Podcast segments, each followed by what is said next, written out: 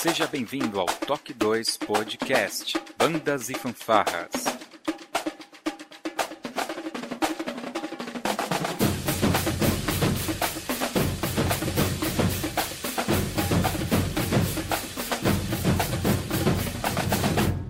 No ritmo da vida, na batida do coração.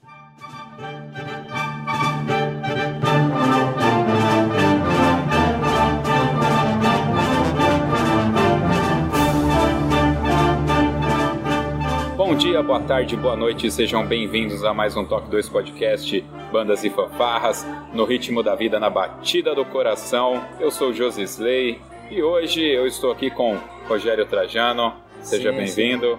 Boa noite, os ouvintes da Top 2. É um prazer estar com vocês. Muito bom. Hoje a gente está estreando aqui, né, Rogério? É. O Toque 2 Café.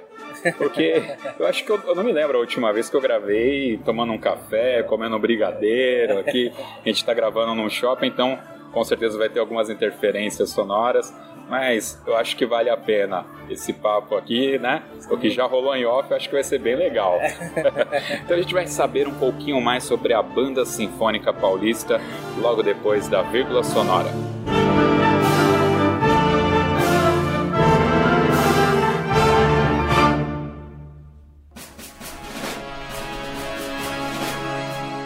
Você está ouvindo o podcast do Toque 2 Bandas e Fanfarras, do site toque2.com.br. Curta nossa página no facebook.com.br toque2, siga-nos no Twitter pelo arroba toque2 e também pelo Instagram toque2 ou entre em contato conosco através do e-mail contato@toque2.com.br. E se você gosta do nosso trabalho e deseja nos ajudar a produzir um conteúdo com qualidade cada vez melhor, acesse o apoia.se toque2 e veja como contribuir.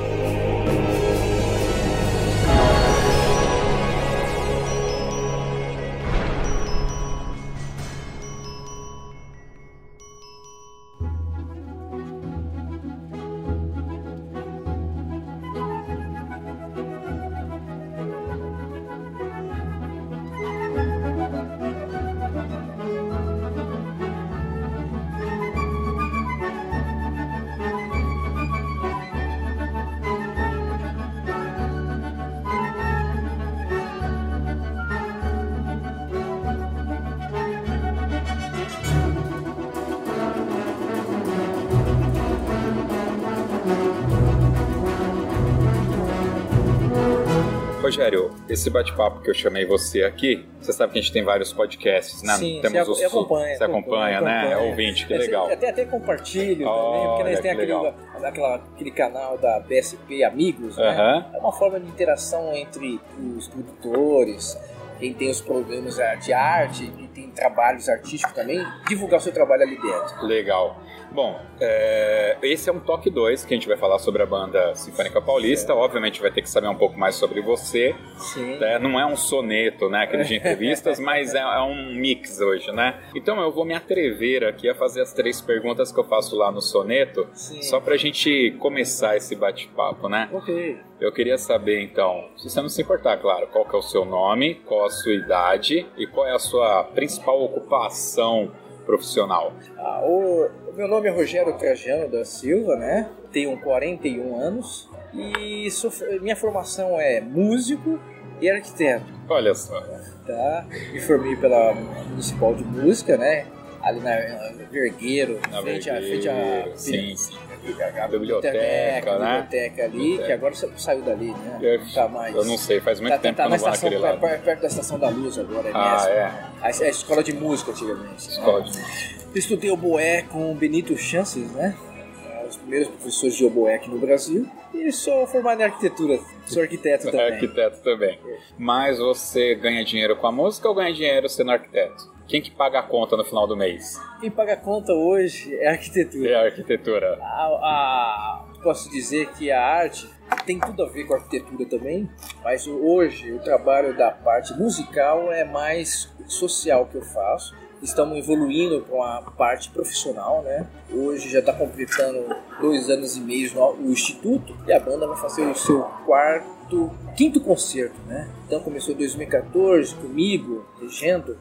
Em 2014 começou o um nome, né? Uhum. Mas o projeto já vem desde 2007, passando pelas periferias, é, extremos das periferias, em projetos sociais mesmo, aberto à, à comunidade, aula de música e todas, todos os instrumentos, teoria musical, ah, mantendo a parte artística, tendo história da arte também, história da música, né? envolvendo um pouquinho da, do meu trabalho também como arquiteto nesse conteúdo. Né? Legal. Bom, a gente falou aqui um pouquinho antes em off e nós somos músicos frutos da, das igrejas evangélicas, sim, né? Sim, sim. E eu me lembro, eu tenho, devo ter lá em casa até uma xerox disso, de uma reportagem da Veja, eu não vou lembrar o ano, mas deve ter sido lá para 2007, 2008, que mostrava um gráfico da OSESP onde mais da metade certamente eram de músicos oriundos de igrejas, né? E até dava quais eram as dominações eu ia falar dominações, não, né? Qualquer denominações, é, denominações. né? Que mais é, produziam músicos, né? Então a, gente é dali, eu não sou músico também, não, música não me paga conta. E quando você fala aí de periferia, para aqueles ouvintes que não não estão contextualizados aqui com a, a, cidade de São Paulo, né? Sim, sim. A gente tem uma região central, temos cidades satélites, é, aqui o ABC Paulista, a, né? Margeando, né? Isso. E depois temos as cidades de entorno que são as periferias. Isso. E nós temos aqui em São Paulo, a gente fala muito da Zona Sul e da Zona Leste, né? Sim. Que são duas grandes polos periféricos, por assim dizer. Quando a gente fala de periferia, é, a gente está falando ou da Zona Sul ou da Zona Norte, ou da Zona Leste, no caso.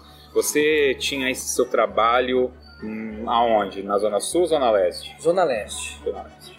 Então eu comecei alguns projetos lá, bem nos fundos mesmo de Itaquá, eu fui subindo para Arujá, depois cheguei no Itaim e todo o local era uma instituição ou é, instituição evangélica, mas abriu espaço é, que era legal, bacana, que era não só ser religiosa, uhum. mas também aberta ao público, né? Eu colocava faixa na frente, venha ter aula de música, e a faixa etária de, de idade eu classificava desde os 3 anos e, e aplicava a metodologia né, a crianças, adolescentes e adultos. Né? Então, é um planejamento. Como eu trabalho muito com isso, arquiteto, trabalho com planejamento, então a forma didática é, se evoluía junto com o planejamento. Isso você está falando aí, você tinha o quê? Uns 25 para 30 anos? Ou era mais agora? Quantos anos você tinha mais ou menos quando você começou a fazer esses polos nas ah, igrejas? Você que é bom de continha. É. hoje estou com 41, foi em 2005, 2006 isso daí. Dá. Ah, uns 25 mesmo. É, 25 anos. Por aí. É. Tá. Agora, fala pra mim. É, você falou um pouco de metodologia e esse. As palavras pedagógico, pedagogia, metodologia são palavras que eu tremo quando eu escuto, porque é, eu acho que remete muito ao, ao pedagogo, Sim. ao professor, Sim. né, e tal e você não tem uma formação pedagógica. Não. Né? Mas você usou aí o termo metodologia e tal. Eu acredito que você deveria usar então algum método meio que empírico que você foi aprendendo aí. Como que era a aplicação? Dá uma resumida pra gente saber como então, que você fazia. O conteúdo que eu fui adquirindo de muito tempo, eu vim de banda, né? Banda então, musical. Banda musical, banda sinfônica, né? É, marcial, eu, eu tanto participei de fanfarras e fui também como banda musical. Porque você sabe, né? Tem uns desfiles que eles uhum. falavam, desfiles dia da Bíblia, dia. Então nós tínhamos que tocar é, dobrado, 24 de maio, assim, Sim. tudo decor. Então, eu comecei na percussão, então eu dei um giro pela banda. Então, é, vamos dizer assim, eu não fiquei fixo no instrumento só. Meus cinco anos, comecei lá no triângulo, depois fui pro bumbo, ficar prato de A2, é, depois fui pra caixa, depois aí eu fui pro naquele saques Gênesis, né? Saques Gênesis. Gênesis. Do saques Gênesis fui pro trompete. Aí do trompete fui pra requinta. Da requinta eu fui pro clarinete. Do clarinete, aí sim, eu fui pro municipal já para estudar o boé. Você lembra quando? Você tinha uns 15 anos nisso, quando você foi aprender o boé? Não, o boé eu já, já tava com 18 anos. 18, 20 anos. Aí, antes de entrar na municipal, eu estudei com o Natan Albuquerque, né? Da Batista lá da, da Vila Mariana. Estudava com aula particular com ele, é onde eu adquiri a técnica, conhecer o instrumento fisicamente, né? E também aprendi a fazer palheta antes de entrar na municipal. Porque é um instrumento um pouco complexo, né? Boé. Então precisa ter, saber essas, manusear o instrumento. Só para quem está ouvindo não se confundir, É. eu pego as minhas dúvidas, né? Eu sou o público que não está aqui, É. então eu falo para você as minhas dúvidas, Ok. porque eventualmente alguém está com a mesma dúvida. Eu sempre erro qual que é o oboé e qual que é o fagote. Porque tem um que tem um bambuzão grandão que, tem a, que fica Sim. à tua frente assim, para cima tal. Você falou em fazer a palheta, e tem um outro É. que é um clarinete que tem as duas palhetinhas, né? Então, o, o que parece um clarinete, né? É o oboé, É o boé. que é o que você Que- que- tocava. que são paleta, os dois são de paleta dupla. Ah, né? tá. O, que, o fagote já é outra, outra, até outro dedilhado, é outra, Tá. outra- Não, é só pra gente saber qual é o instrumento, É, visualmente, né? É parecido a um vídeo. clarinete, é igual eu explico pra muita gente, é parecido a um clarinete, é um pouquinho, um pouquinho menor, mais fino, né? Uhum. E com paleta dupla.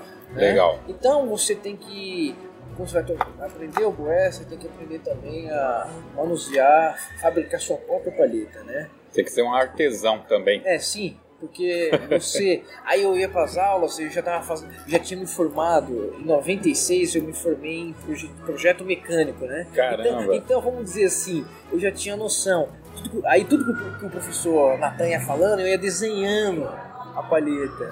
Você entendeu? O formato, onde tinha que raspar, quanto para fazer. Ah, Aí tem uma estrutura a palheta, né? É, não sei se agora alguns conceitos mudaram, porque existe o padrão alemão, raspagem alemã, raspagem, os pessoal fala, outros tipos de raspagem. É, o que eu aprendi foi construir a cabeça, a coluna, da palheta, para poder ter a sonorização do, do que você quer, né? Poder ter a intensidade desde o grave até o agudo, né? Você foi estudar na escola no que a gente chamava de municipal, É, né? Escola Municipal de Música. Isso. É, e lá, como que era? Você saía um músico formado, tinha era semestral, anual, você entrava e tinha um prazo, ah, você vai sair daqui a três anos. Como é um curso de licenciatura ou bacharelado ou não nada a ver? Sim, tem um prazo. Tem- um tem- prazo. é assim é, que funciona? É por semestres, né? Aham. Hoje pode ser que mudou muita coisa, Ah, né? é, não, a gente tá Mudou. falando da tua época É, mesmo. mudou muita que era o que eu coisa. lembro. Naquele tempo era, era a professora de teoria e professor de música, né? A teoria tinha mais peso do que o instrumento, né? Então, se fosse reprovado legal. na teoria, você perdia a sua bolsa, né? Então, vamos dizer, se fosse reprovado duas vezes em teoria, você perdia a bolsa A para bolsa. poder estudar o instrumento. Então, tinha um prazo, sim, tá? Era, parece que é 10 semestres, tá? Bastante tempo, cinco anos. É, 5 anos o boé. E vamos lá, música já estava com você. Seu Sim. pai era músico, né? Sete irmãos. Sete Conta, irmãos. conta comigo, sete. Seis irmãos. Os Jackson Seven. Né? É, isso. Trajano é, Seven. tudo. Então todos é, é, têm saxofone, trompete, Meu Deus, tem trombone. O único que foi para instrumento assim diferenciado de sonorização só foi eu mesmo. E o, re- o restante ficou mais na parte de metais. É, ninguém se deu bem. Eu fui estudar violão, não se- ninguém se deu Não bem com cordas. cordas? Ninguém se deu Ah, bem com tem um cordas. problema também com cordas. Ninguém se deu bem com cordas e outros com a flauta. Legal. Al- Alguns se destacaram muito bem, né? Ganhou, na, naquela época tinha aquele prêmio Sharp, Gradiente, Viril. Você lembra Viril, tinha da Rádio Eldorado, Sim, né? Eldorado. É verdade. Hoje não tem mais. Cara, não, tem. mais. Os jovens ir lá fazer sua. Hoje eu vejo jo- músicos que estão tocando até no OSESP, né? Que naquela época eles concorriam e, e, ganhavam dinheiro e um instrumento. Olha só. Entendeu? E ela tinha primeiro, segundo e terceiro. Então, muitos músicos hoje que eu conheço participaram. Participaram. Prêmio Veril, prêmios. é, Com tudo Gradiente. isso, com tudo isso acontecendo na tua frente ali, você num instrumento que é um instrumento que eu julgo, estou aqui, o meu olhar, é é um instrumento que tem campo de trabalho, porque deve ter poucos oboístas. Bom, na época que eu, que eu estudava, tinha poucos, né? Mas Hoje tem bastante gente que estuda oboé. Tem? Tem, tem bastante pessoa que estuda oboé. O, único problema do oboé é o tempo de formação. A pessoa tem que se dedicar muito, vamos dizer assim. Eu vou falar que, que outros instrumentos são, têm facilidade. É, Eu, eu quero, eu quero te perguntar, é, só, eu vou falar agora para eu não esquecer. É, por que, que você não foi para música e foi para arquitetura? Eu tô te falando agora, mas antes de eu falar isso, já que você citou do tempo de formação, eu tô com um problema lá, porque eu era uma banda sinfônica ali na igreja, tal, e a gente abriu para os violinos. E eu, como um músico de banda marcial, trombonista, péssimo trombonista, mas sou trombonista. não, não, que péssimo. Então o que que acontece? É, eu tenho aquela garra da banda marcial. Você dá um instrumento no, pro cara agora, manda ele ficar marchando daqui pra lá fazendo escala em Amadeu Russo, passa três semanas ele tá tocando. E o violino, me parece que a- a- o tempo de formação é muito grande e tá, de- tá demorando pros caras vir dar o retorno que eu gostaria que eles Não, tem dessem. instrumento que é. Uma, o oboé começa não muito novo, né? Porque devido à precisão que você usa no instrumento, é um instrumento caro também, madeira, madeira de época, tem é, chaves de prata, até o, de, o sa- sa- sapatilhamento do instrumento é muito delicado, a Nossa. forma que você pega o instrumento. Então, vamos dizer assim, que é, a idade que a pessoa pega o instrumento não é muito nova. Já já está já nos seus 13, 14 anos.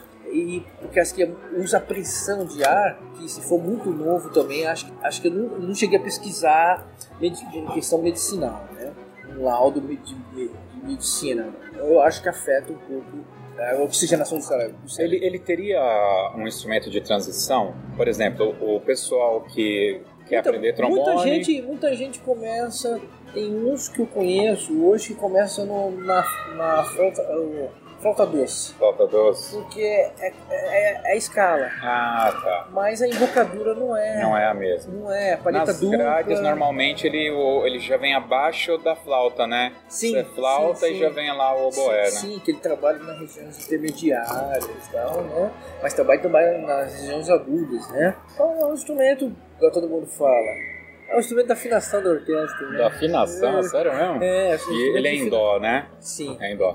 Eu te falei isso porque você teve vivência em igreja evangélica. Me parece que pela formação que a gente vivia lá na Sim. década de 90, 80, Sim, era melhor que fossem os instrumentos de sopro, né? Sim. Pra formar rápido. sim. E agora tá essa tendência aí das orquestras, É, né? E- migra- é, hoje migraram muito, é, querer fazer sempre. Eu não- nem digo que é uma orquestra, Não, porque não, não, é. tem, não tem toda a formação de uma Talvez uma orquestra. jazz sinfônica. É, não, vai. vamos dizer assim, uma mini orquestra, né?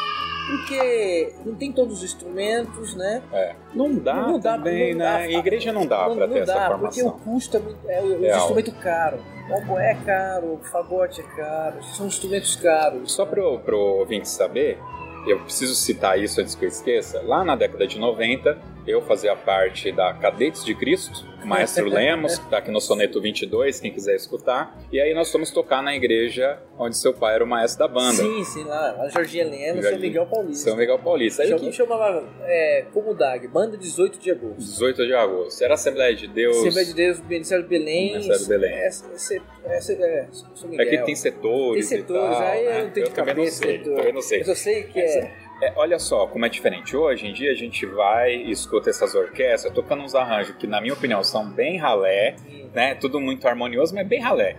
E naquela época, você chegar numa igreja e uma banda tocar Sinfonia Novo Mundo do, do Vorak, cara, com aquelas chiquinhas fazendo parte de, de trompa, não é pra qualquer um. Então, eu acho que esse impacto é que talvez os maestros mais jovens de hoje não entendem o que isso quer dizer, né? Porque eu vou, eu tô com a orquestra lá e eu tô colocando o É. Flight Developer lá. É, E aí tem 7 por 8 tem umas pegadas, né? E o pessoal do violino fica, ai, Josi, mas isso é muito difícil. Eu falo, e eu fico assim, porque é isso que eu te falei, né? Eu tô acostumado a isso, a energia, é, né? não, é porque o pessoal tocava em banda, mas já tem uma energia de, de marcial também. É. Então, vamos dizer assim, na minha época, não, isso a gente tá falando de 90, né? É. Né, Falando de 90.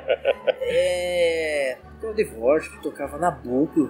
Nabucco. É, Eu não tocava, mas a banda tocava lá. Ah, eu já não tocava ainda, mas to- a banda tocava Nabucco. Tocamos no Nabucco até hoje. é, quando ele meu pai foi buscar na Itália essas, essas Partituras. é, partituras praticamente para banda, né? Especificamente para banda, não era totalmente assim, vamos dizer assim, é, completa como é o da, da, orquestra, né? É, é adaptada, né? Mas atendia muito bem e tinha uma sonorização muito boa. Como atendia, né, É, cara? aten- atendia muito bem e tinha uma sonorização muito boa. E tinha lá chi, é, gêmeos, Sax. Todas as formações de metais, percussão e instrumento de sopro. Então soava muito bem e era a pauleira com músicos que são músicos não profissionais, são músicos de igreja. Música de igreja. Que pegava o instrumento, estudava um pouco em casa e trabalhava de dia, chegava à noite, dava uma passada, aí tinha ensaios no sábado, depois ensaio de manhã no domingo e à noite já soltava um repertório. É. Então, Giuseppe Verdi é, tocava também Nabucco, Giuseppe Verdi tocava Tem um que eu- 512. tipo, Eu vou falar errado, né? Hum. Mas aqui no Brasil a gente chama de Grande é Jeová. Sim. É o Tannhauser, eu acho. É, House, isso É. O mesmo. Binder, ele fala alemão, aí ele é, depois me corrige. Mas há outros tipos assim. Não, é, já tocou no House. Já tocou. É, e- Grande é Jeová. Então, é, são repertórios difíceis e, e eu não sei, saía, cara. Aí. Entendeu? Era maluco isso, Era, era né? maluco, Muito maluco. Tipo assim, o cara não vivia da música, mas saía. Isso aí. saía. Hoje, muitos amigos nossos que eu converso, que hoje estão nos fuzileiros navais, começou lá aprendendo música junto com o meu- com meu pai lá e junto com nós lá, tudinho. Hoje tu tá na Marinha, lá no Rio de Janeiro, liga pra mim e fala, Poxa, você acredita que eles estão tocando aqui é, Giuseppe Verdi? Eles tocando em 90 isso daí, entendeu? Então o cara fala assim, é, a evolução chega em qualquer momento. que é- A igreja trazia uma evolução musical pro cara. Sim. Eu tocava um dobrado chamado Mão de Luva. Ah. Você conhece? esse dobrado? eu não conheço, Não conhece? Tudo bem. Normal. E aí, a gente formou a banda lá na igreja tal e teve um evento aqui em Mauá e chamaram pra gente fazer a abertura. Aí formei a banda, tocamos o hino nacional brasileiro. E antes de tocar o hino nacional brasileiro, pediram que a gente tocasse alguma coisa pra fazer um espera-trem, né? E aí tava lá sentado os jurados do concurso e tinha cara da- do exército lá e tal. E aí eu falei, ah, vamos tocar o Mão de Luva. E aí tocamos Mão de Luva. Quando terminou de tocar, o camarada me chamou, maestro, qual que é o nome desse dobrado que eu nunca escutei? E o cara, cabelos brancos, era do É. exército, né? Eu falei, caramba, toquei um dobrado que alguém do exército não conhecia, né? É, Fiquei até é feliz. Mas é porque a gente tá aqui no Planalto, então tem base na, na Baixada, né? Sim. Então você, a, a gente também aderiu muita coisa disso, né? Subiu muito a serra, coisas militares pra gente, né? Chegava muito, porque é, era uma banda, mas tinha tanto o- os dobrados como, como repertórios externos, que eles tinham que se preparar para repertórios externos, e tinha também o sinfônico para repertórios internos. Então, Exato. E tinha o religioso ainda Que também. louco. Então, a pasta era. E tipo, tinha que puxar ah, na rua, desfile. Então, eu com 5 anos com, com, com surdo, sabe? Cara, que barato. Então, eu, eu, eu, tipo assim, é, foi muito prazeroso.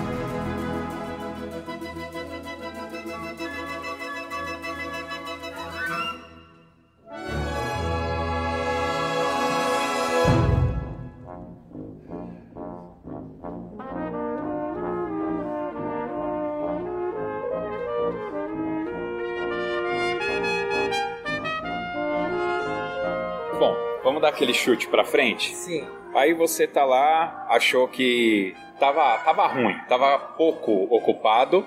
Ele falou: quer saber? Vou fazer uma banda sinfônica e dar uma revolucionada aqui na minha vida. Em que momento da vida, cara, que você falou, vou formar a banda sinfônica paulista? Ó, quando eu pensei em formar um grupo assim, que não era nem chamado ainda Banda Sinfônica Paulista, né?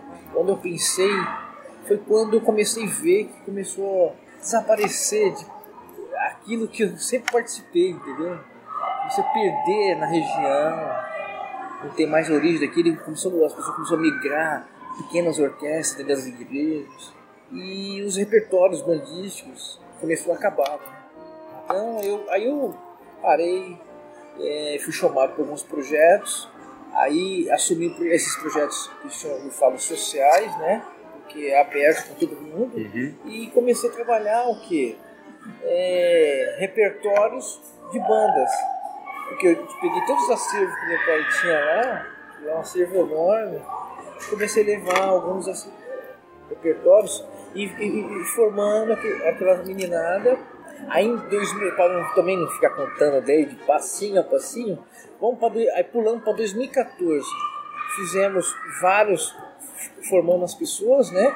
E 2014 decidimos, vamos fazer um primeiro concerto de banda. Aí fui lá, conversei com a diretoria do Céu, e foi o Céu, é, nessa época foi no Céu Veredas que fica ali no Itaim Paulista, pega Tibucho de Souza ali. Tá é extremo Zona Leste. A gente fala muito de Itaim Paulista, é, eu nunca estive, é, não, já estive lá, mas não é todo o Itaim que é uma grande favela. Na verdade, não, Itaim Paulista é uma. Tem, tem cidades. É, é, tem regiões. É, já estruturada urbanisticamente. Né? Tem outras que são favelas, mas já urbanizadas, né? Já tem rede elétrica, vamos dizer assim, chamar de favela por, por questão de ser ocupação sem é, registros, né? Mas por questões urbanísticas ele já tem o asfalto dele, a, a iluminação, já tem a canalização, esgoto, tal, esses negócios. Sim. Tá? Mas não tem as informações é, necessárias que é educação, cultura, ainda é, é lenta e chega as pessoas têm medo de ir até eles. Né? Eu lembro quando comecei o primeiro projeto, você fala assim: você vai para o Aracília? É, Jardim Japão lá no fundo do, do, de Itaquá. Você já foi para o Jardim Japão? Jardim Japão? Ah. Tem japonês lá? Não, é uma pergunta. Não, é porque tem, tem japonês? Porque... Ah, eu acho que o bairro chama Jardim Japão porque, porque tem umas é, hortas lá que são de japoneses, ah, né? Tá certo. Então, então tem japonês. Deve, tem sim, tem sim. É, é, porque fica em divisa. Itaquá com Arujá, tem, tem japonês. Tem bastante lá, aquela região tem. Tem, tem bastante é, plantações, plantações ali e tal. Então, tudo escuro. Os caras, os caras vão passar o carro. Não nada. A partir da hora que você implanta um projeto que beneficia a comunidade, ninguém vai mexer com você. Porque você está favorecendo o filho deles. Você está trazendo benefício para os filhos deles. Então, eu nunca tive problema.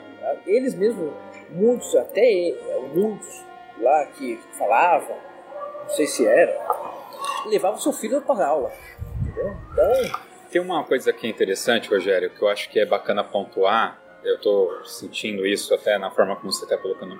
E eu acho que é importante. Uma coisa é assim: eu estou do lado de fora, Sim. vejo uma situação, vou e pego esse discurso para mim. A outra coisa é, eu sou o cara que atua diretamente. Sim. Então você atuava, você dava aula. Sim. E isso cresceu para se tornar mais à frente a banda Sim, é, eu, eu pensava no. Tipo assim, 2005 mas eu tinha visão para 2014. O que, que você vai querer lá na frente? Você estava é, direcionado. Eu, a intenção era montar uma banda sinfônica. 2014 você vai fazer o concerto, concerto, no céu. Louco, Rogério, tá. pega. Você vai lá e fala. Coloca o Novo Mundo. Beleza, e aí, como que foi? Cara. Você teve que ensaiar. Ensaiamos, ficamos.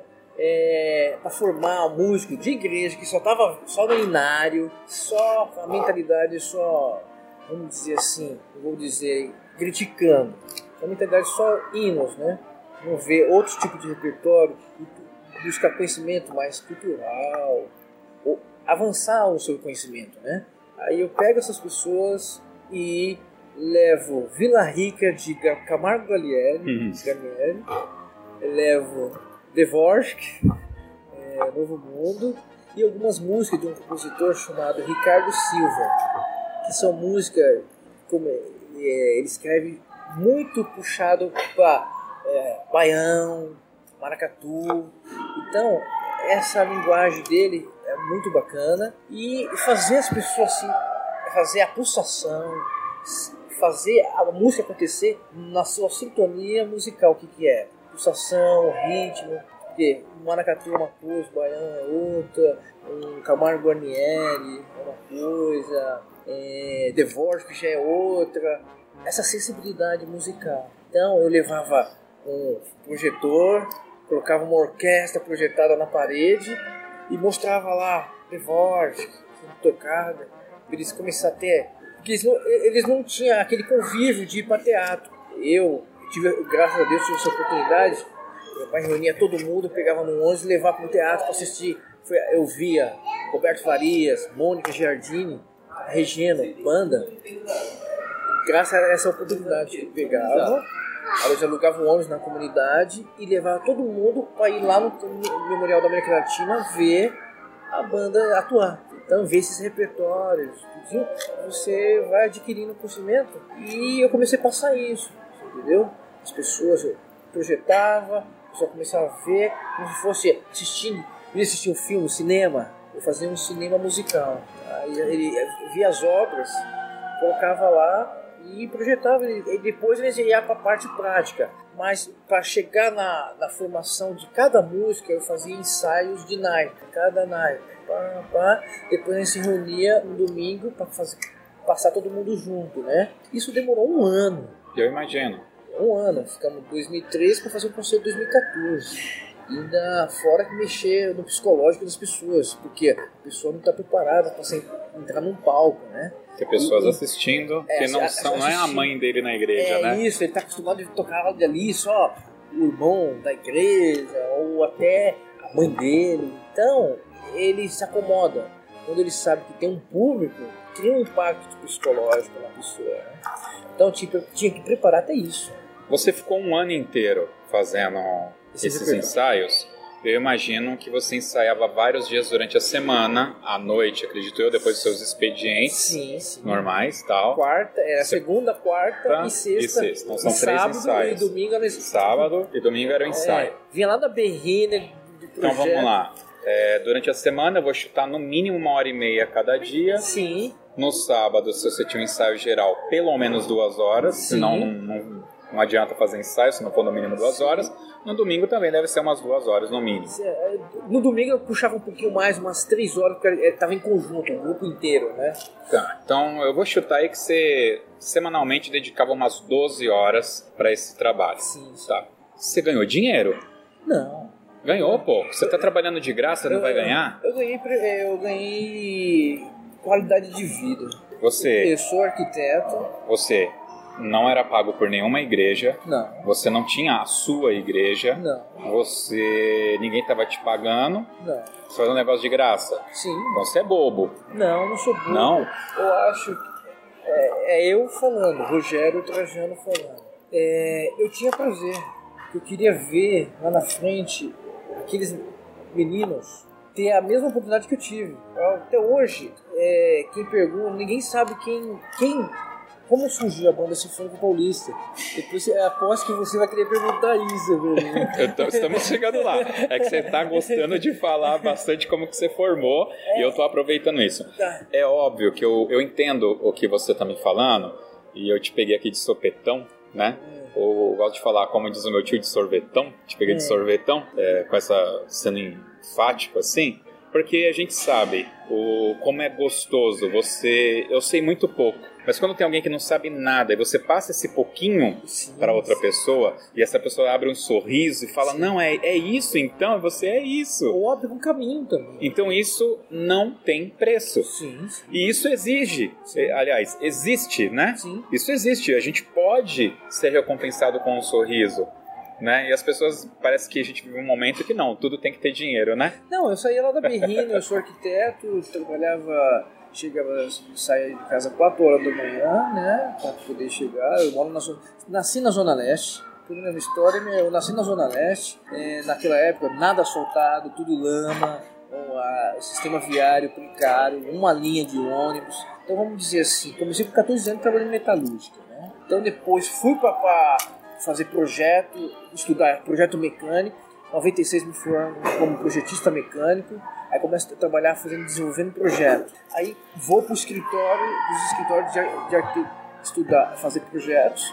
Depois, é, projetos industriais. Depois, termino minha faculdade e trabalho em arquitetura. E sempre com vontade de fazer projetos sociais. Né? Então, é, não me impedia de eu sair do cansaço de, de, vamos dizer, muitas das vezes, até muito mais, todo mundo sabe que hoje é, fala que é carga horária de 8 horas, mas Não é não, 8 não é, não, horas, não não é é. 8 horas. Hoje né? eu saio no horário por, por uma sorte. É.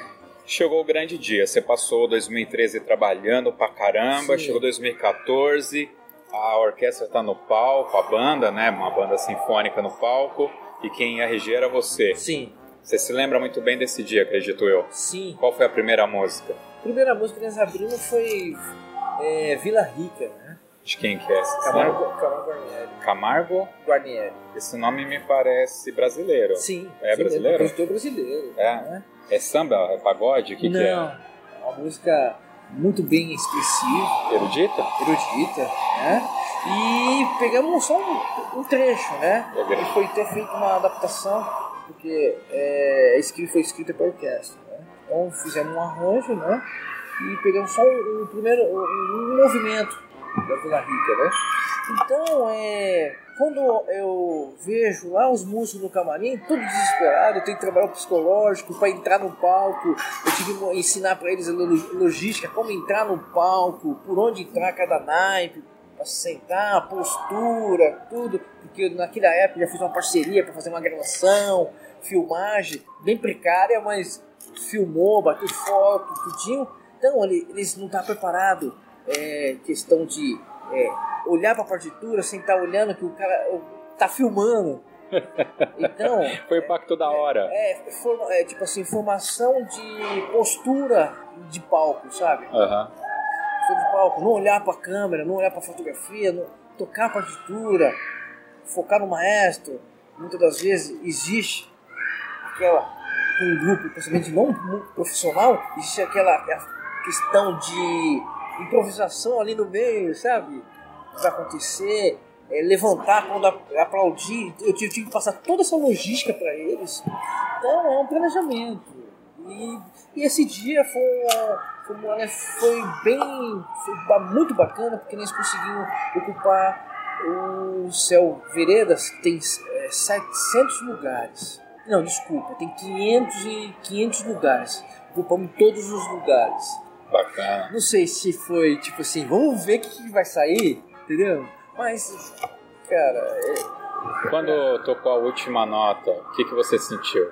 ó, pra mim, eu tava num desgaste total, entendeu? Eu acho que foi prazeroso pra mim que terminou, fizemos o repertório e os músicos no final se abraçando um ao outro, porque conseguimos, conseguimos, conseguimos. Porque pra eles, eles achavam que nunca tinham essa oportunidade. Não, eu, eu, tocava, eu nunca toquei, no, nunca fui no teatro, e eu vou tocar no palco. Então, É. é, eu acho que isso daí, cara, fica pra história. Fica pra história. E não é gra- gratificação só minha, porque é 30% do meu trabalho e 70% deles. É, a gente que tá na frente, a gente sabe que se eles, se, não- se eles não querem, não tem. É, eu colocava a metodologia, eu, eu aplicava a metodologia, né? E a conscientização, a formação, mas a dedicação era deles. Então, é, 70% do que aconteceu no concerto é a realização deles, né? E eu, eu já tenho a minha, já, a minha filosofia até de marketing, que depois acho que você vai perguntar sobre isso, é não me expor como eu sendo é, o- dono? o dono. Eu acho que o privilégio é de quem está executando junto também. Porque quando, você unifica você sendo parceiro dos músicos, vamos levar para o nosso lado industrial, Aham. lado corporativo. Quando você tem parceiros não funcionários, a produtividade é maior. E, a, a- e a- aquela questão de somar vai ser melhor para você. Ele vai estar junto com você em todos os seus momentos, entendeu? Cara, é, em tudo isso que você tá me relatando aqui, a gente tá falando de um sentimento extremamente sublime, né? Eu, a maior parte da minha vida foi participando em bandas marciais, fanfarras, então eu via que o nosso, ah, a nossa motivação estava muito em cima dos campeonatos. Depois, com a banda da igreja, eu atuando como regente da banda da igreja, né, auxiliando, não gosto do título de maestro, me incomoda um pouco de verdade. É, a gente, eu percebi um, uma outro tipo de motivação, né? Até por isso que eu te provoquei propositalmente, mas eu sei qual é esse sentimento. Então, é, é, eu tenho, eu acho que eu consigo captar isso que você está me passando aqui. Eu acho que nossos ouvintes, quem tem trabalho sério, tá entendendo o que você está falando, cara.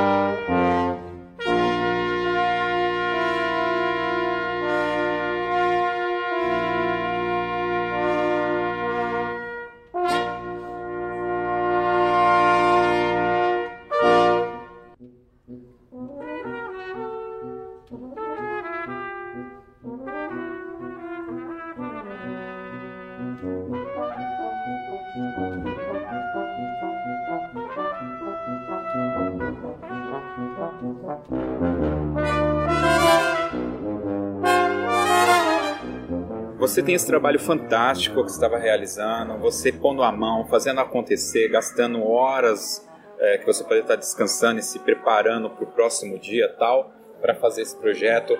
Tocou a última nota, você caiu morto lá, mas realizado. E aí, de repente, eu tô lá navegando na internet e me vem. E foi muito louco isso, porque eu comecei a ver uma foto de uma banda, uma foto muito bem produzida, artisticamente falando, com a Mônica Jardini na frente, da, regendo. E naquele momento que eu vi essa foto, foi justamente no momento que a banda sinfônica do estado estava sendo limada, né? Foi aquele período que estava acabando a banda sinfônica. E para mim. Foi uma pena. Foi uma pena. Eu faço algumas críticas a isso. Tem um bate-papo que eu fiz com o Sadal na época. Quem quiser vai ter o link aqui no post. Se, se você mesmo quiser, tem lá e escuta o que a gente falou. E eu até falo para ele a crítica que eu tenho a respeito disso, mas deixa para outro momento. Mas o que aconteceu? Aquilo causou, a princípio, uma bagunça mental para mim. Eu tinha entendido que a banda sinfônica tinha acabado e que a Mônica Jardine, o Roberto Farias, o Sadal, tinha, e eu sei lá o porquê que eu coloquei o Sadal no meio, tinham formado essa banda sinfônica paulista para continuar com o projeto. Foi isso que eu criei, tá? Não, não só você. Várias teve pessoas, então mais gente. Muita gente perguntou isso para mim. Então, aproveita e fala um pouco. Uma, como que você conseguiu agregar Mônica, Mônica Jardini, Roberto Farias, e como que você lidou com essa bagunça que teve? Porque foi uma bagunça, né? E você estava vindo despontando. Com, quando você tem dois ícones, como tem ali na banda sinfônica, é. e no meio desse rolo, obviamente que... É, as pessoas conciliam. É, concilia. É. Fala pra gente, como que foi isso, cara? Uh, eu tava... A banda veio trabalhando, crítica sempre teve. É, normal. Isso é normal. Eu tô até me abdicando das críticas é, e estamos seguindo com o um projeto, mas, que é o que importa. É, né? tipo assim, crítica é, é até é bom para você é, não é, se acostumar e melhorar, certo? É, então, mas não adianta o cara chegar e falar, ah, o Rogério é feio. É, tá bom, cara, mas é, é, essa crítica não serve para nada, né? Então... vamos lá. E, então, para mim, crítica não influencia em nada para mim. Eu tenho metas, objetivo e planejamento. Legal. Então, eu sou arquiteto, então eu trabalho com crítica 24 horas. então o cara não precisa me criticar. Eu trabalho com crítica 24 horas, porque eu trabalho desenvolvendo a, a arte. Sim. E, outra, e outra coisa, tem um cliente que vai morar dentro dessa arte.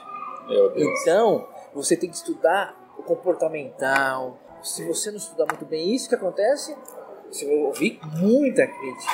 Então, o arquiteto já vem com essa construção, preparado para isso. Então, eu usei a questão. Primeira coisa, que quando comecei a trabalhar e fiz o primeiro concerto, vi que deu certo, foi bem recebido. Eu falei assim, não, vou criar um nome, uma logomarca. Ninguém vai acreditar, falar assim, é uma empresa, é, é, é, banda. Tem que ter logomarca, existe uma marca e você tem que trabalhar essa marca. Primeira coisa que eu criei, um plano de estratégia de lançar essa marca. Hoje a banda, os músicos são voluntários, e eu trabalhei a marca, que é convidar o músico para estar junto com a marca, que é a Banda Sinfônica Paulista, que é, hoje, a Banda Sinfônica Paulista é todos que estavam com a Banda Sinfônica Paulista. Então, quem passou por nós em 2015, ele pode falar, eu sou Banda Sinfônica Paulista. Em 2016, eu sou Banda Paulista. Então, ele, ele entra na, na listagem de membros. Ele é membro é, mesmo que ele ah, assumiu outro compromisso e não pôde estar no, no concerto 2017, mas teve em 2016, ele foi um membro da banda Sinfônica Paulista. Hoje eu vejo músico e coloca no seu currículo que tocou no concerto da Banda Sinfônica Paulista. Então, foi um privilégio é, fazer um projeto, criar um projeto que eu sempre esperava. Não é que nasceu de uma hora para outra. Né? Já contei um pouquinho aqui. É, veio de uma construção e um objetivo, né? Mas em que momento você chegou? 9, 8, tá, tá, tá. Alô, Mônica Jardini, aqui é o Rogério, quero que você reja a banda paulista. É, até, foi até engraçado. Imagina uma maestrina que o moleque ia lá ver, reger a banda. Uma admiração total, né? Com certeza. Praticamente um, é um ícone, né? Um, vamos dizer assim, um exímio intelectualidade, de, de musicalidade e de educação musical. Hoje todo mundo já passou pela Mônica. Quem é músico hoje passou pela Mônica. Banda jovem. Quem toca com nós lá, toca com o Zé, na banda do Estado, tocou na. E toca até hoje, festa jovem, tudo. Tocando na banda jovem. Quem tá lá? Mônica Jardim. Então, vestiu o melhor terno. peguei o melhor terno, peguei minha pasta, coloquei todo o portfólio lá dentro, todo o planejamento e as, o planejamento futuro. Como que seria a banda e como que ela ia tá chegando na, na, no ouvido das pessoas tá na boca das pessoas. Hoje a banda Sinfônica Paulista não é mais um, um nome estranho. Hoje a banda Sinfônica Paulista já é conhecida. Hoje nós temos até no nosso Instagram comentários da Hungria, a Hungria, da Argentina, é, Argentina, América, Espanha, é, Portugal, fora outros que estão vão comentar também Lago Oriental, né? Então, é, então eu peguei comecei a trabalhar com a marca, cheguei lá na Mônica Jardim, coloquei minha pasta, laptop, todo o planejamento, o que já aconteceu, os vídeos, e cheguei aqui, ó. Esse aqui é o projeto Banda Sinfônica Paulista. Ela falou assim: o que é Banda Sinfônica Paulista? Onde fica? O que, que é? Eu já tudo na ponta da língua, Banda Sinfônica Paulista, e parecia que ela já existia há 20 anos. Eu passei uma confiança, uma confiança que até hoje eu e ela temos mas consegue ter uma comunicação só de olhares, que é, é confiança é, não só musicalmente, mas também uma confiança de um respeitar o outro, sabe? Mesmo elas, eu, eu, ela ser um ídolo, ela, ela me viu como planejador. Porque hoje eu trabalho na parte, eu deixei de reger trabalho na parte de planejamento para trabalhar a imagem da banda, os músicos e a Mônica Jardini e o maestro Roberto Faria. Aí depois eu vou chegar no Roberto Faria. Aí a Mônica falou assim, ah, tá, tá bom, eu quero conhecer. Não, a banda não tem espaço físico, hum. a banda não, não tem ensaios. Como funciona? Eu mando a carta convite os músicos e os músicos mandam a concentração, confirmo, mediante a agenda, tudo programado, e o dia do concerto, o local do concerto, o local do ensaio, tudo certinho. Eu tenho que criar um. Primeira coisa, para funcionar é o planejamento um mapa de, do planejamento todo geral, né? Que aí o músico vê e aceita o convite. Aí ele vem até nós, ele já tem um espaço para ensaiar, ensaia, ele recebe o repertório dois meses antes, o ensaio começa em junho, ele recebe em abril o repertório todinho e o áudio MIDI. Então, com isso daí ele já vai se preparando, leitura, preparando a musicalidade dele quando ele encontra com o maestro, ele vai só fundir as ideias musicais. Então, até isso, é um, isso eu posso considerar que é um planejamento. Que quando chega, é, ela, ela só tem cinco ensaios para um concerto, para depois gravar ao vivo. Então, se você não trabalhar rigorosamente no planejamento, nos ensaios, é, eles só tem três horas de ensaio, nem três horas, porque tem alguns intervalos, tal, duas horas e meia, mas tem que fazer seis obras. Então eu tenho que dividir. Eu queria aquele planejamento. Você já viu aquele planejamento de obras? Uhum. Dia de entrar concretagem, dia. É a mesma coisa. Usando um project mesmo, é, né? É um project. Tanto tempo para essa música. Então o maestro também começa a entrar no planejamento. Ele mapeia a, a, a partitura, as dificuldades as da dificuldade partitura.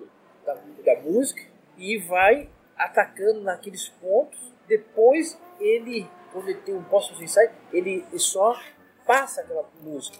A, a música já colocando depois a qualidade musical, que Sim. é piano forte, a, a- todas essas, essas essências da música. Pressão do maestro. Aí a Mônica, a Mônica aceitou, o primeiro concerto que ela veio, veio espontânea, adorou, fizemos um concerto, o, o primeiro concerto 2016, é, eu não posso aqui esquecer, Flávio Gabriel, também, Flavinho. o- Flávio, ele deu um, eu vi também a entrevista dele Foi aqui. o primeiro soneto, foi é, com ele. Então, uma pessoa admirável? É. O não posso esquecer que é amigo dele há muito tempo, falou assim: Eu vou apresentar pro Fábio Gabriel. Aí eu falei: Nossa, meu primeiro concerto nossa, Mônica Jardim e o solista Fábio Gabriel. Então vamos lá.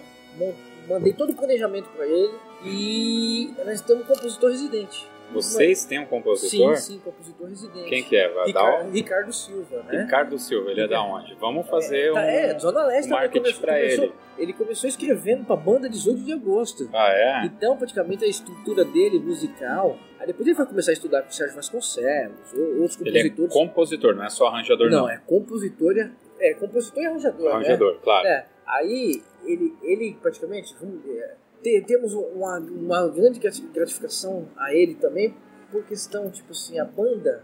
Eu ligava um monte de gente, quem vai me dar repertório?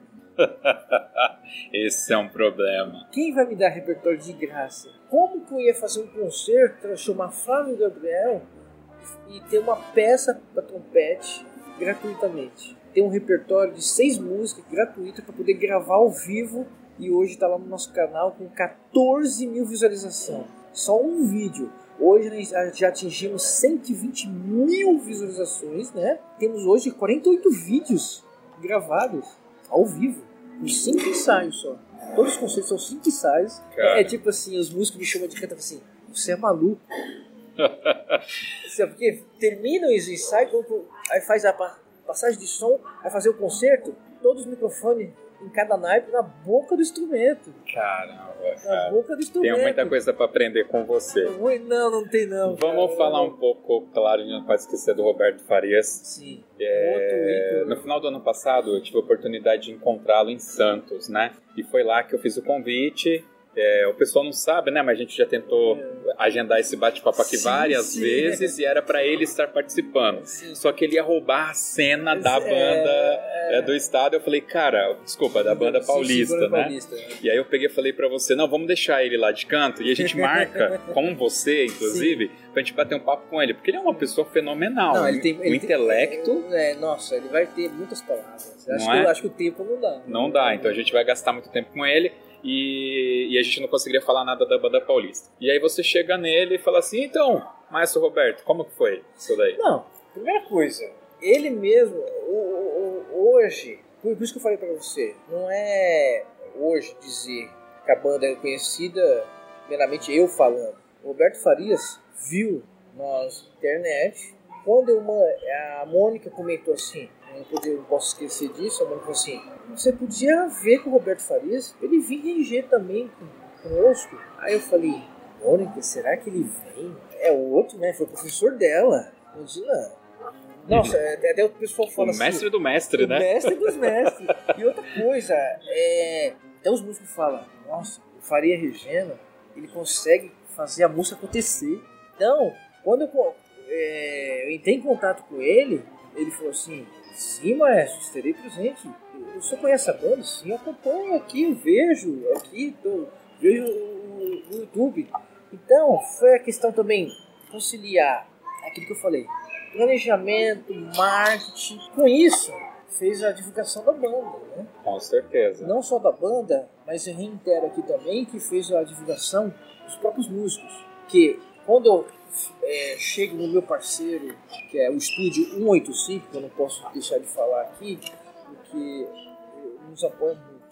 É um O estúdio estúdio em si, né? 185 é um estúdio do é, que já ganhou dois prêmios, prêmio latino de gravação mixagem. sim.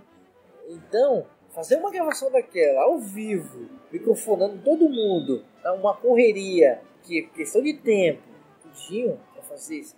Seis músicas, ainda tem convidados, microfonar o micro convidado, adequar tudo numa mesa, montar mesa, cabeamento, pá, tem que ser muito bom.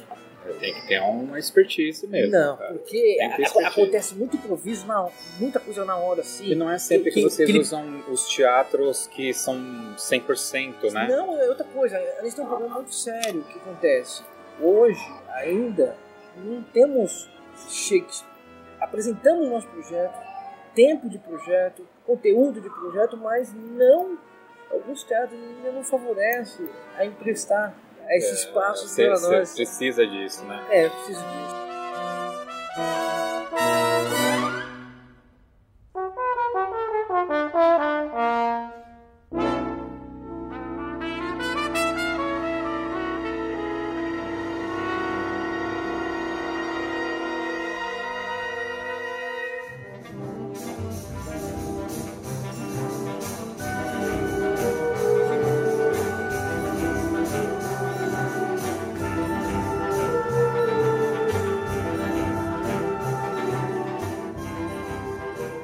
Não parece, mas a gente tá mais de uma hora aqui batendo papo, cara, e, e é muito conteúdo.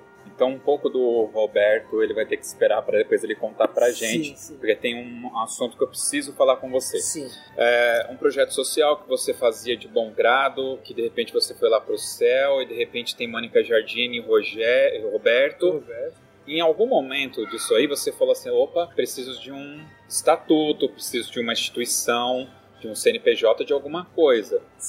Você conscientizou como que você fez, em que momento que isso aconteceu e o que, que vocês são? É associação, é instituto? O que, que você abriu?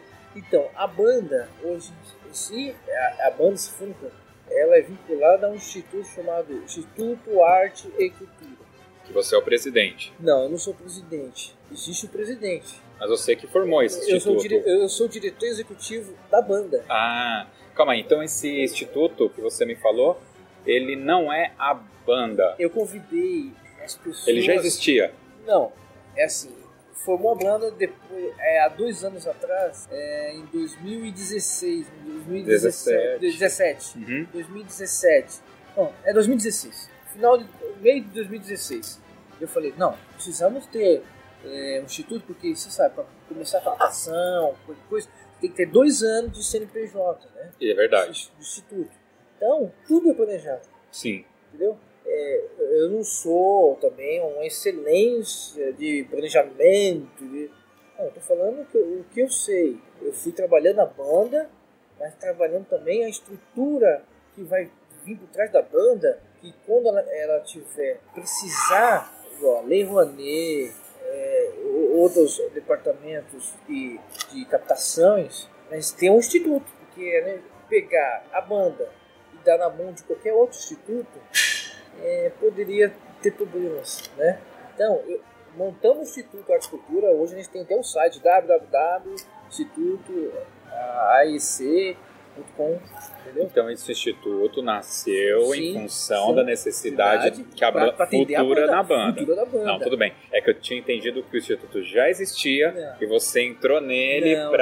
que ele so- O Instituto Mas- é da banda. é da banda. É da Ok, banda. Os legal. presidentes, os diretores, eles foram convidados por mim. Uma tecnicalidade, tá? É técnico mesmo? Porque nós temos alguns podcasts, acho que uns três, que falam sobre leis de incentivo. Um Sim. sobre PROAC e dois sobre Lei Rouanet. Eu, eu cheguei. Você chegou a escutar? Legal. Eu escutei essa semana o É. do PROAC para relembrar as regras. Brinca- Eu me escutando, é engraçado isso. Eu não lembrava a porcentagem de arrecadação. Mas enfim, é, eu já pensei em abrir um instituto para. Mesma coisa que você falando, né? Mas você não, não, inse- não- não tem um custo para manter isso aberto por durante dois anos? Ou você não, consegue o- manter um o instituto, sem ter é sem- custo? é- o instituto é sem fins lucrativos, né? Mas você não tem que pagar nenhum Não, imposto, nada? não, Só quando abre. Não, é, tipo, só, só se você tiver movimentação. Funcionários, né? Por enquanto não tem funcionário. Porque o presidente não recebe, diretoria não recebe. Não tem que ter o custo do contador, nada, nada, nada? Então. Conta a é, verdade pra o- mim, por Outra favor. coisa, outra coisa. O garoto lá do Amazonas quer saber. Então, aí o doutor fala assim, nossa, Rogério consegue tudo. Não, não é que eu consigo tudo. Tem amigos meus, igual, tem um amigo meu que é advogado. Ah, tá. Então Entendi. ele, ele entrou no instituto como voluntário, porque voluntário, assina toda a documentação, porque existe custos, né? Vai entrar com documentação, entrar com cartas, né? Tudo para a Receita Federal, tudo isso para ter o CNPJ, local, local onde vai ser, tudo isso aí. Tudo isso aí, tudo legalizado, tudo certinho. E eu tenho amigos, contador, Aí, advogado. ele Eles ajuda en- você. entram com, o- com o nome deles, tudinho, tudo, tá tudo lá. Tá, tá até no essa diretoria. E tem alguns amigos meus que entrou como diretor que são arquitetos. Hum. Então, todo mundo, desde a banda até o instituto, hoje todo mundo é voluntário. Ah, legal. Quando fechar os, os projetos, isso deixa de. Então to- todo mundo entrou com, com a mesma convicção de Rogério. Trabalhar com excelência para objetividade. No futuro não tão longe. Que é hoje a banda não está num futuro não tão longe, entendeu? Então, Deu pra entender. um planejamento. É um planejamento que foi Que fazer. construiu construiu a banda. A banda Ó, a gente tá realmente estourando aqui. Rogério, quem quiser conhecer mais da banda Sinfônica Paulista, você tem e-mail, você tem YouTube, o que, que você tem aí? Como eu faço para entrar em contato com você? Então, o, o- Instituto, nós temos um site, né? Que lá mostra os projetos que, que- que praticamente o Instituto, quando foi determinado o Instituto, foi aberto um, um leque na- na- nessa, nessa formação do Instituto, que é trabalhar desde a questão educacional até a banda, a arte, tudo que é envolvido em é arte. Então está aberto para tudo isso. Então tá, já tem alguns grupos que já são vinculados ao Instituto. A Entendi. banda é um desses. Ah, Então, legal. dali linka com a banda. Mas hoje a banda tá no YouTube, no Instagram, no Facebook, né? E estão preparando já a construção, então, finalizando a construção da página da banda Sinfônica Paulista, Legal. tá? Então, tudo tá se caminhando. Se colocar no Google lá Banda Sinfônica Paulista, caindo em vocês. Sim, sim. Então tá bom. Hoje, E todos os links vai estar aqui no post, vai Sim, ter o sim, Instagram, que sim. eu sigo e comento sim, lá também, sim, tudo. Isso é muito bom. Rogério, é, é que com certeza assim, tem muita coisa. Então, o pessoal que estiver escutando esse programa e tiver dúvidas, quiser umas dicas, eu vou deixar lá o seu e-mail e eles Sim. entram em contato com você. Sim, sim, Tá bom? Acho que essa é a ideia, né? Quem E outra, quiser. outra coisa importante Claro. também que deixar bem claro é a oportunidade que a banda tá, está dando hoje, desde a da, sua- da sua formação, para compositores brasileiros vivos né? e Sim. atuais. E eu- todo o nosso repertório, você já- percebeu, são tudo compositores vivos E atuais. E isso amarra o que a Mônica falou no especial do Dia da Mulher, de 2019. Ela falou muito sobre essa questão dos compositores que e a tem necess- espaço não tem espaço e a necessidade da gente se autoprover disso, Sim, né? Isso é muito legal. Rogério, eu vou abrir agora a palavra para você, para você fazer os agradecimentos que quiser, falar o que você quiser. Fica à vontade, pode usar, o espaço é teu. Primeiramente, eu quero agradecer a Dilei pelo convite, Toque 2. Eles acompanham um trabalho sério também, né?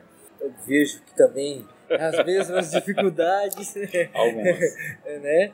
E agradecer ao público que tem seguido a banda, visto a banda, acompanhado a banda nos concertos, né? E agradecer, principalmente, agradecer os músicos pela confiança do projeto, né?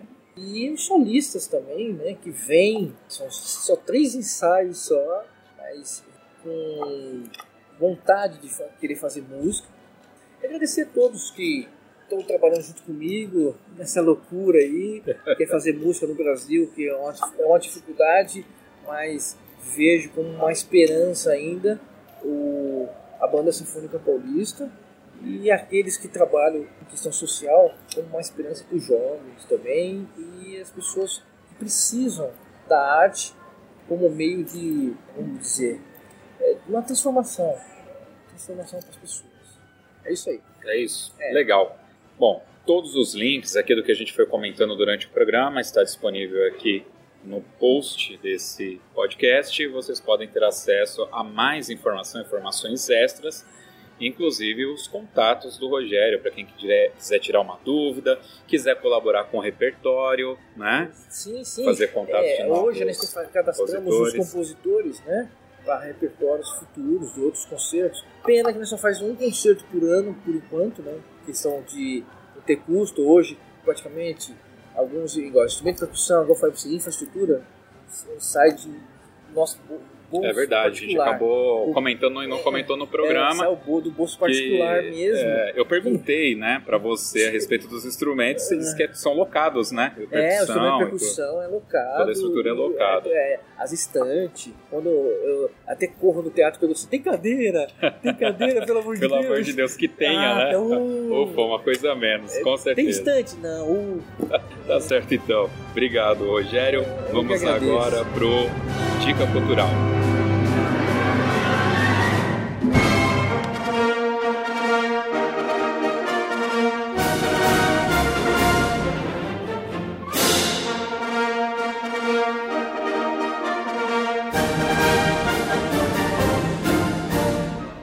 Bom, se você escuta o Toque 2, você sabe que a dica cultural é aquele momento que o nosso convidado dá uma dica de um filme, de um livro, de qualquer coisa. Não vá confundir com Toca na Pista, que é depois. Aqui você pode dar uma dica para qualquer coisa. Quando você vai pensando, você está fazendo uma cara aqui de suspense, eu quero indicar um filme. Não tá nas plataformas, então deem seus pulos aí para encontrar, chamado O Concerto. Esse filme é o seguinte: tem lá um- uma orquestra e essa orquestra recebe um fax de um outro país para fazer um concerto. Isso acontece na Europa. E o, o rapaz lá que, que, na realidade, o rapaz, um senhor, que é o cara que limpa lá a orquestra, pega esse fax e, em vez de passar para o produtor da orquestra, ele reúne vários amigos dele, no estilo da banda é, paulista, Sinfônica Paulista, mas ele só pega os velhos, reúne e fala: aqui, ó. A gente tem três semanas pra fazer um concerto lá. É. E aí, só que aí tem o cara que é comunista, que quer voltar por outro país, liga pro amigo velho dele lá porque ele quer dar um golpe de Estado. Então é assim: é drama, é também uma comédia. Cara, é fantástico. E aquela velharada é, ensaiando dentro do teatro em horários obscuros para o produtor não pegar. Até que a orquestra vai e aí o produtor descobre que era para a orquestra do teatro ter ido, né? E não a orquestra de velho. Cara, é fenomenal, é muito engraçado, muito gostoso esse filme. Assim, ó, dá uma energia muito legal. Eu acho que vale muito a pena. Tem um link aqui com os detalhes no post. E essa é a minha dica cultural, o concerto. Eu posso dar, falar só uma coisinha? Claro, fica à vontade. Ó, eu, eu não vou falar uma referência, eu vou Aham. falar uma realidade. Claro. Tá. É que a banda esse ano vai fazer um concerto. Aham. concerto, estamos vem se estruturando. É aquilo, procurando espaço, Aham. estudinho para ensaio, estudinho. E eles vão fazer o concerto em agosto. Então fica atento ao nosso meio de comunicação para não perder. Esse, esse ano teremos obras fantásticas de Ricardo Tacuchean, Tacuchean é, Ricardo Silva, Roberto Farias, é, Rodrigo Breito, né? Então é, vai ser um belíssimo concerto esse ano, se Deus quiser. Então, também, pessoal- gravação e É, fi- fica atento. Estaremos divulgando esse trabalho também. Então, a sua dica cultural é o concerto É tudo, da da Banda, Banda Sinfônica Paulista. Paulista, é tá certo, É, tá ótimo. Não, é- não é uma boa ideia? É ótimo, Uma- maravilhosa um dia ideia. especial cultural. Com certeza. Então, legal. Tá bom? Tá aí, então, a dica cultural. Vamos agora pro Toca na Pista.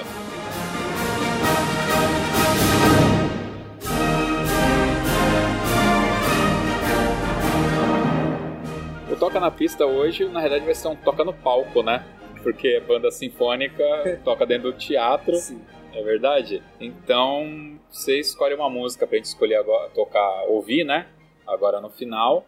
Mas não pode ser qualquer música, né, Rogério? Tem que ser aquela música do coração. Tem que ter uma historinha aí que você tem que contar pra gente o porquê que você tá escolhendo essa música, né? Ó, foi até a banda Sinfônica Paulista que executou. Eu vou falar pra poder, tipo assim, depois de falar assim, ah, você não falou Tchaikovsky, não falou Beethoven? Eu acho que a gente tem que trabalhar também. Tem esses compositores, esses compositores já têm os seus nomes, já criaram suas histórias. Então vamos começar a construir as histórias dos compositores atuais hoje. Né? A abertura exótica do, do Roberto Farias, né? E temos também é, a Sinfonia número Sinfonia São Paulo de Ricardo Silva, né? Cara, que, que foi uma obra que foi feita inspirada no quadro de a- Tar- Tarcisa de Amaral. Né? Então, no própria música, ela, ele conta a chegada da Cisa vindo da Europa para São Paulo, o contato com os compositores, artistas, começando a fundir as ideias dela também, poética, junto com os outros artistas da, da época, né? E, e a sua, sua, sua transição aqui no Brasil. Então, a Sinfonia São Paulo, ela é a história total de Tarcísio de Amaral. Legal. Tem lá no YouTube da banda Sim, Sinfônica? Sim, Tem? Tá gravado. Então o link vai estar aqui no post. Ricardo. Silva.